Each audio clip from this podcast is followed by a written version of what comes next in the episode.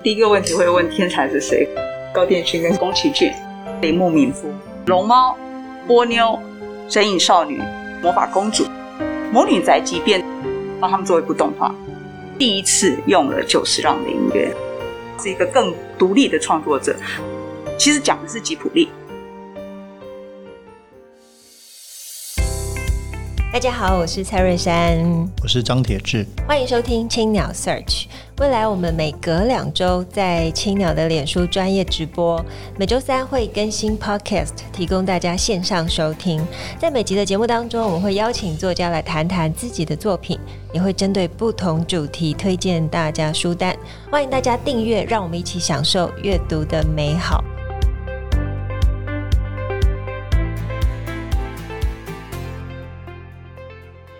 欢迎收听青鸟 Search，今天是节目第六十集，噔噔噔噔，邀请到新经典文化的总编辑叶美瑶来跟我们聊聊编辑眼中的吉卜力电影。嗯，好，那其实我们刚刚都已经在聊开了，我们先讲一下书名，你没讲书名，在这是天才的思考。好，我们先聊聊书名好了。哦，先聊书名是不是？对，这本书叫《天才的思考》，高畑勋与宫崎骏。对，对，大家可能就稍微讲一下，就是说这个大家都看过很多宫崎骏的电影，嗯，从这个老少咸宜的《龙猫》、《波妞》到这个创下各种记录的嗯《神隐少女》，或者是我个人非常喜欢的这个早期的《魔法公主》，嗯，好，不管是哪一部片，很可能每个人心目中都有一部宫崎骏，真的，嗯，对。不过我们今天其实。更虽然里面讲了十九部这个书了，讲了十九部铃木敏夫参与这个从吉卜力成立到最后一部这个近期的作品《回忆中的玛尼》十九部哦，本来应该有二十的，呃，其实讲的是吉卜力，是，也就是说不止宫崎骏。那我们三个肯定都是，你不是啦，我我跟铁子应该是青春期就开始看宫崎骏长大的。那后来加入的珊珊可能也不遑多让，你搞不好。哎，对，其实你这句话有点有一点有一个 bug，因为其实每个人都是从青春期嘛。只是我们你说，因为我们可能刚好遇到他刚开始的时候，可是年轻人来说，他可能也是青春期都有机会看到。他搞不好从小。对，所以每个都是青春期，是从只是青春期的时间不一样，对不对？OK，包括现在年轻人，他可能哎，他可能青春期有机会。我先把书名讲完好了，就是说这个林木敏夫因为从一九八五年成立吉普力。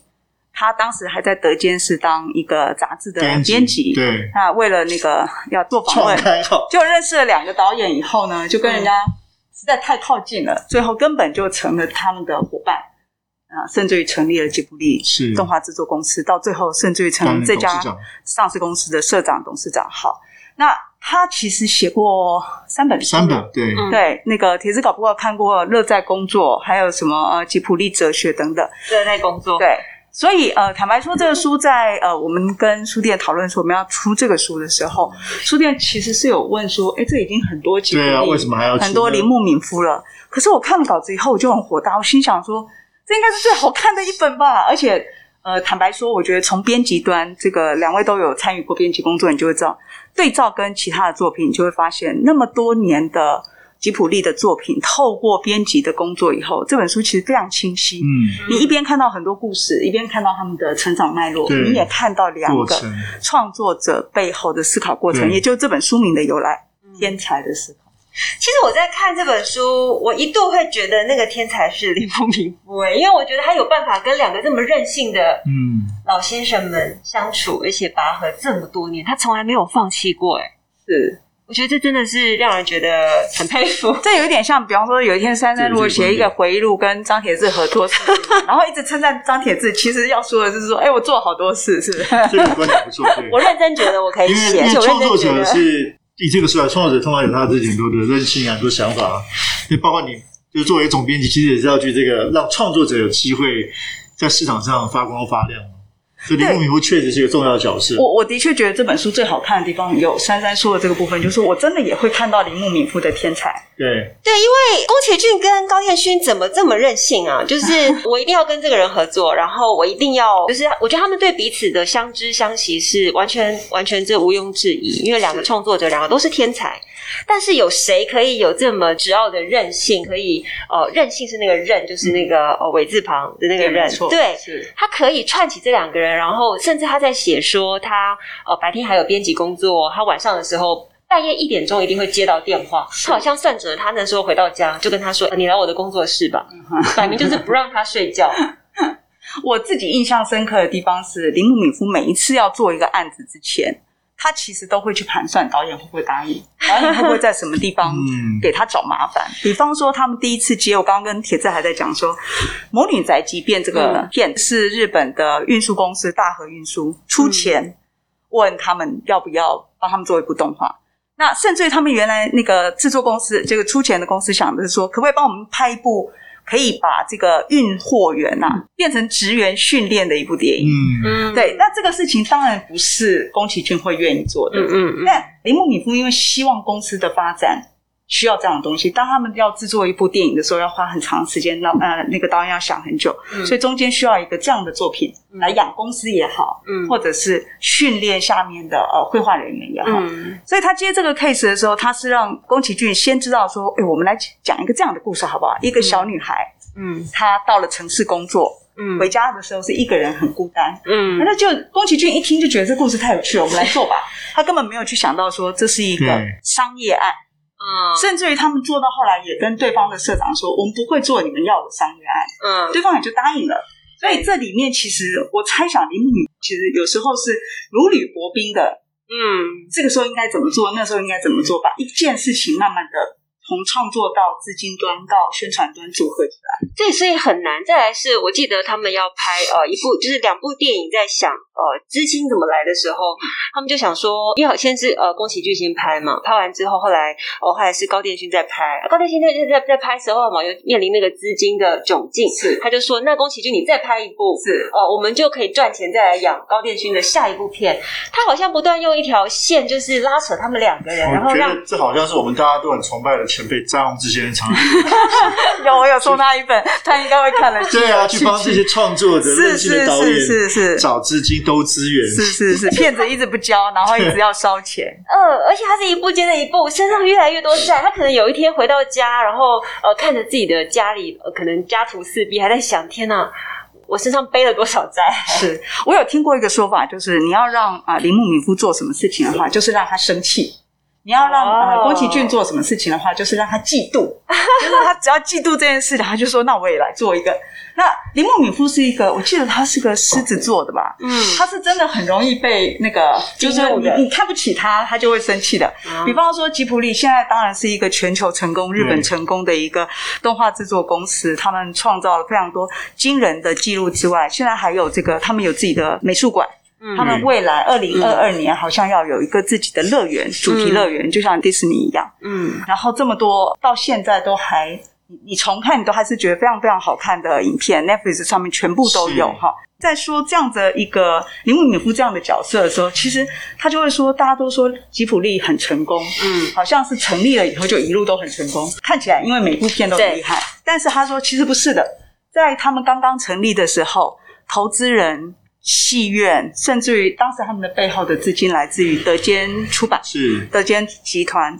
他们其实是甚至于是带着一种说：“好，再让你们做一部，不行我们就收了，反正就一点点钱嘛。”带着一种看好戏，或者是说让你做做看这样子的心情。我记得印象最深的应该就是《魔法公主》，就是我自己最喜欢的一部片。嗯呃，原因是我觉得那部片以后，吉卜力开始阐释一种呃截然不同的拍戏的决心。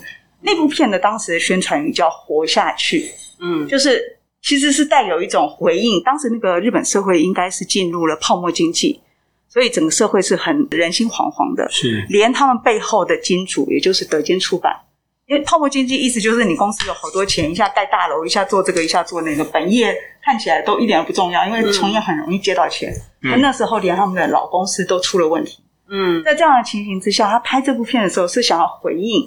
观众的心情，那可是所有人都不看好。一方面觉得说好难哦，这小孩怎么会看得懂？因为他们原来觉得动画就是给小孩看的。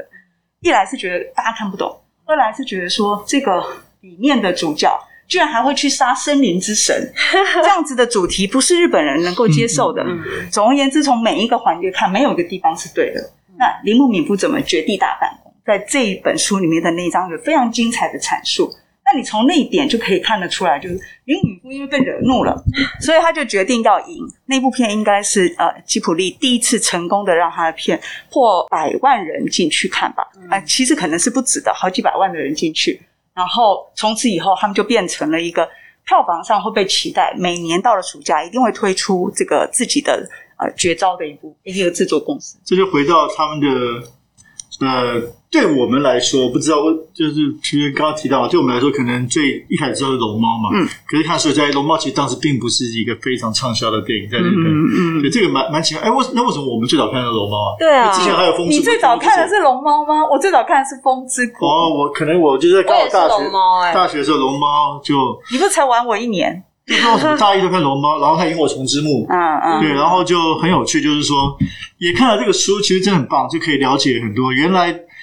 拍《萤火虫之墓》是为了龙猫，那是要搭配两个人一起创作。的，《萤火虫之墓》本来也一开始觉得不好卖，好像一个悲惨的故事，嗯、但都变成非常非常重要的经典。我到现在还记得十八岁的时候看《萤火虫之墓》一直哭。嗯，我也是。对，然后那个，那我不是十八岁，我是十岁。内核糖，嗯，内核糖，Pickle 是不是？对，嗯、对，所以这个真的是像像美容刚刚说的，其实每每一个人都有他心中的这个一部这个吉卜力的片子，对啊。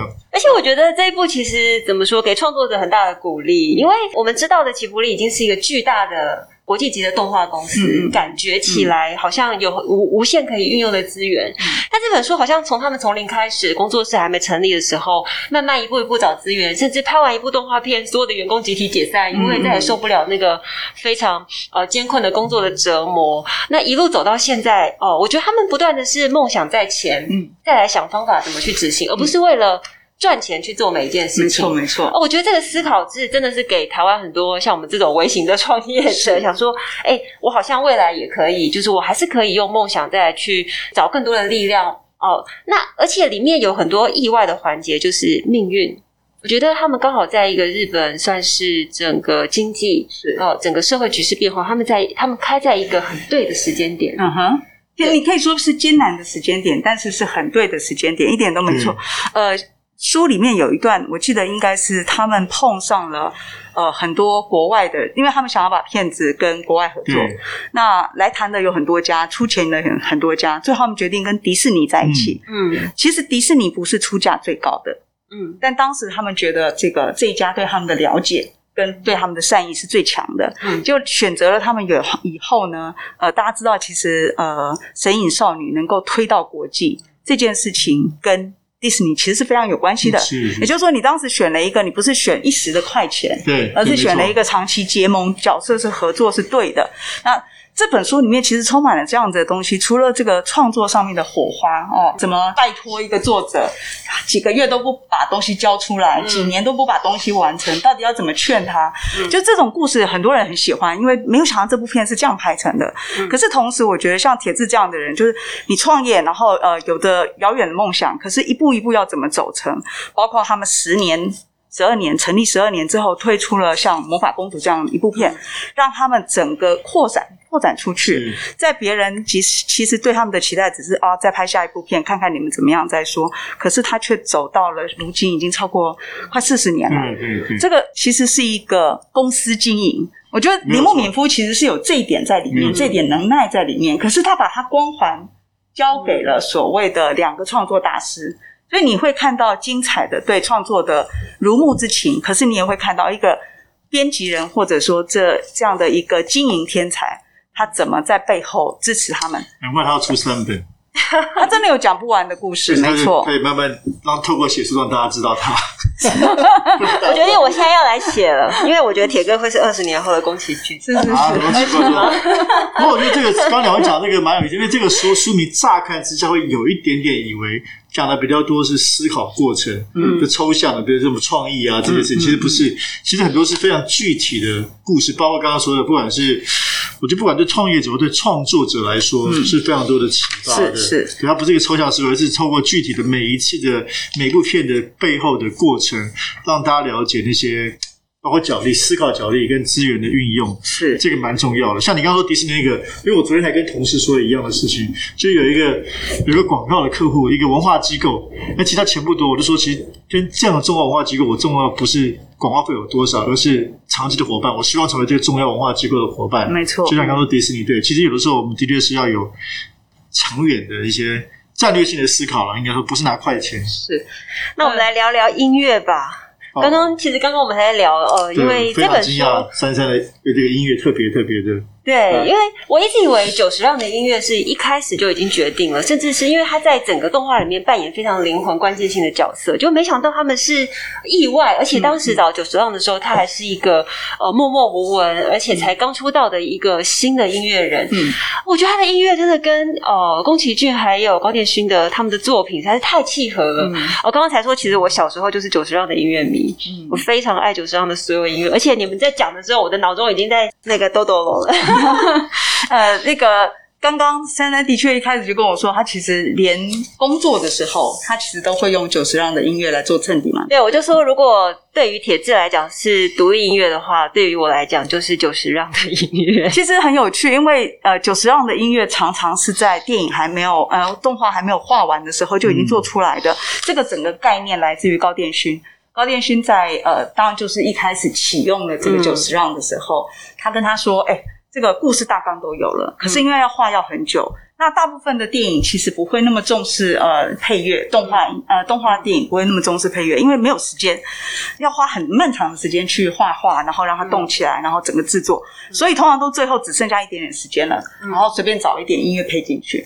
但是高电勋先生希望能够在已经有主题了、有大方向了，完全交给久石让说，你做一个概念专辑，让你去想象这样子的故事。你给他什么样的，赋予他什么样的音乐？所以宫崎骏的《风之谷》画画的过程是听着久石让的音乐哦。那我跟他有一工作的时候是一样的。那这个神秘的做法后来一直延续在这个呃吉卜力很多作品之中。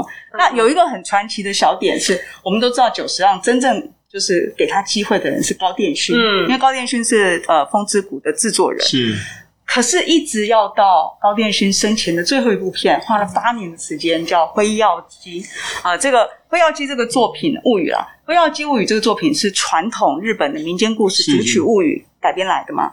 哎，两位一定要去看，或者是这个今天听直播的人一定要去看哦。如果你当时错过了，因为乍看高殿勋的作品看起来像线稿，就没有那么甜美。嗯，可是那个作品，我好，我跟几个人聊起来，我们都是看到最后就是哭个不停的，不知道为什么。那而这部片才是高电勋第一次用了久石让的音乐，嗯，而且听说这两个人相见的时候是第一次正式见面的时候，其实那个久石让接到铃木敏夫说高电想要找你做电影的音乐的时候，久石让说，请务必给我，因为他他是给我机会的人。终于有机会，我能够为他的电影做音乐，那、哦、是很感人的一幕。然后，呃，久石让见到这个高建勋的时候是鞠躬的，嗯，就是一个一个带着我到这个世界来的前辈，现在终于要给我机会跟他真正的合作了。一定要去看那部片，一定要去听背后的音乐，搭配这本书。是是是，哒哒哒哒，我想唱歌。哎，我会唱波妞，波妞是我的小孩出生大概、哦、呃五六年的时候。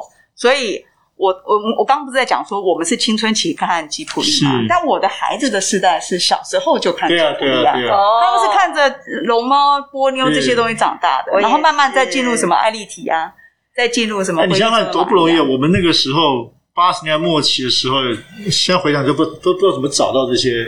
是，是，他也不是正式发行的吧？对，你一定是太认真念你的那个社会学的书，还是那个政治学。的书？我因为是一个这个文学院的人，我身边多的是 A C G 的，就是喜欢 animation，就是这个动画；C 是 comic 是漫画；G 是 game。我身边一堆 A C G 的人，然后他们都是社团里的，动不动就拿一个 V H S 那个 Steam Boy，就是蒸汽少年，不然就是都是那个时候日本最流行的 A C G 的文化。进来了台湾，所以我是这样子碰到风之谷，这样碰到天空之城的。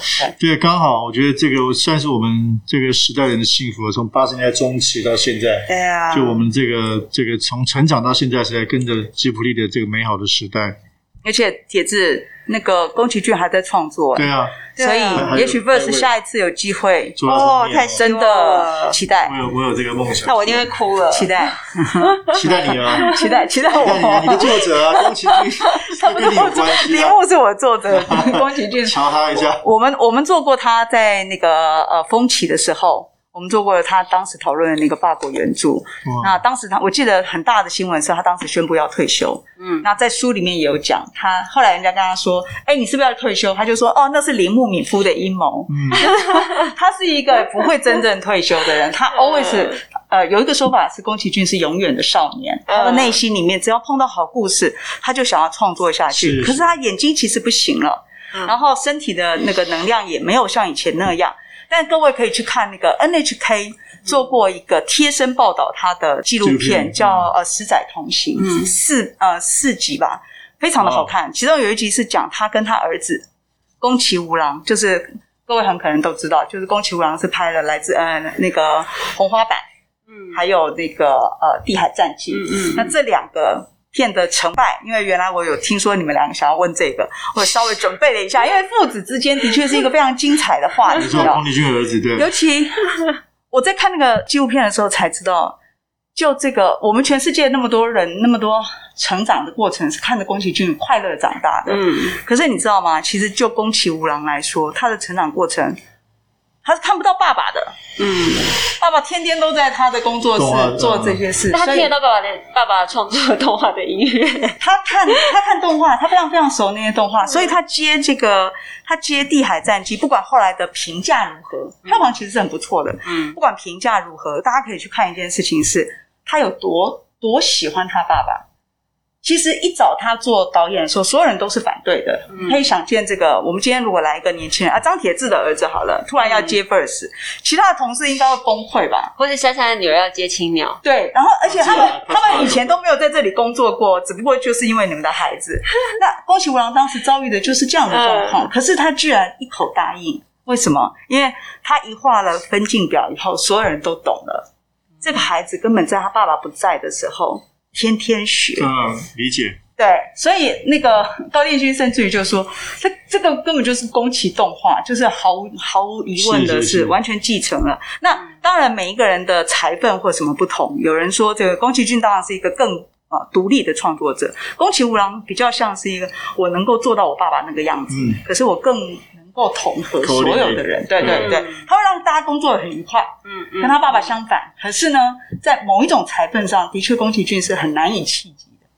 好，那我们请美瑶除了这本书之外，来帮我们推荐一本书给我们青鸟 Search 的听众朋友啊。有这件事吗？有啊，你不是带另外一本吗？有啊，是啊，对，都有啊。这个呃，因为我们其实为了做这个天才思考的时候呢，也参考了很多铃木敏夫之前在台湾有三本中文本。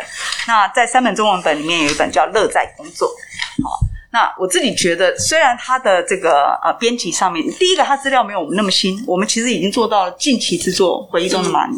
对。那所以其实最完整的真的是天才思考，可是这本书里面还是有很多呃智慧的段落，因为他讲的是工作现场，呃，他们怎么样的互相合作，所以同同期还还有吗？市面上还有吗？呃，应应该有吧。这个请出版社东贩。他一定有的，因为他们是跟日本非常往来、非常密切的这样一本书，只是不知道有没有改版，嗯，所以大家去找找看。乐在工作，乐在工作，铃木敏夫的作品，一定要去看。好，我们今天也非常感谢美瑶来跟我们分享。待会我要立刻去听就是让的音乐。希望我们两个人吵闹吗？希望大家就是读了书之后会更喜爱宫崎骏，还有高电勋。同时，我们也鼓励所有的创作者遇到梦想可以勇往直前。那么，我们今天也感谢大家的收听。然后，同时我们感谢正成集团赞助器材。如果大家喜欢节目的话，可以在 SoundOn、Spotify 跟 Apple Podcast 上面订阅节目，留言回馈。谢谢大家，谢谢，谢谢，谢谢。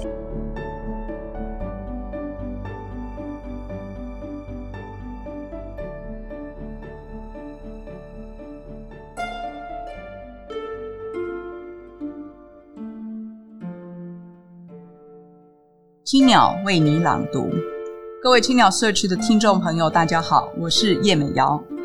这一次青鸟为你朗读，我要朗读的是《天才的思考》。高畑勋与宫崎骏这本书里面的段落，我从《魔法公主》的时候就发现，以单纯惩恶扬善的故事吸引观众的时代已经过去了。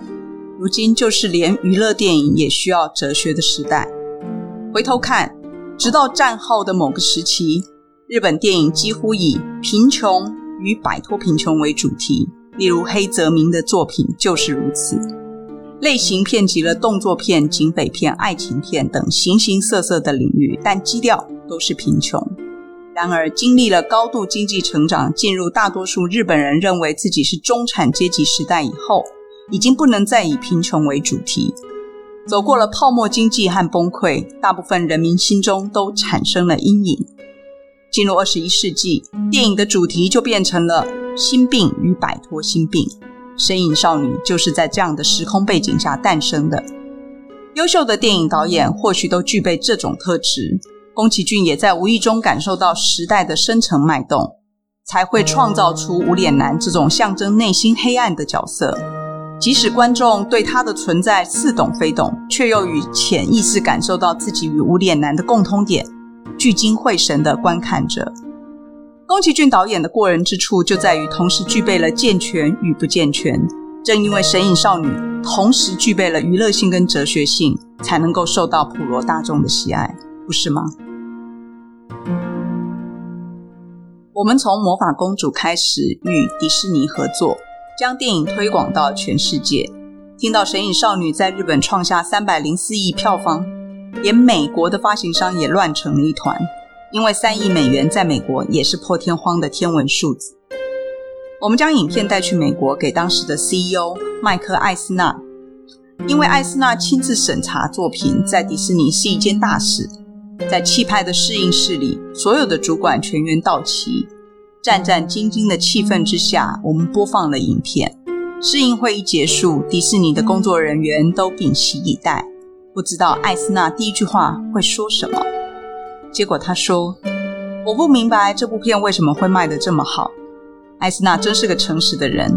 这部作品对美国人来说太难理解了。实际分析海外票房的结果，也发现。这个价值观跟日本相近的香港、台湾，或者是了解日本文化的法国，才能够让这部片卖得好。在北美反而会陷入困战。但我没有把海外的成绩太放在心上。对我来说，票房日本能够长红，制作费能够回本，有钱能拍下一部片就行了。而龚先生跟我根本就不太在乎海外的评价，因此无论在柏林影展拿下金熊奖，还是在奥斯卡金像奖得到最佳动画奖。比起喜悦，我们更多的其实是惊讶。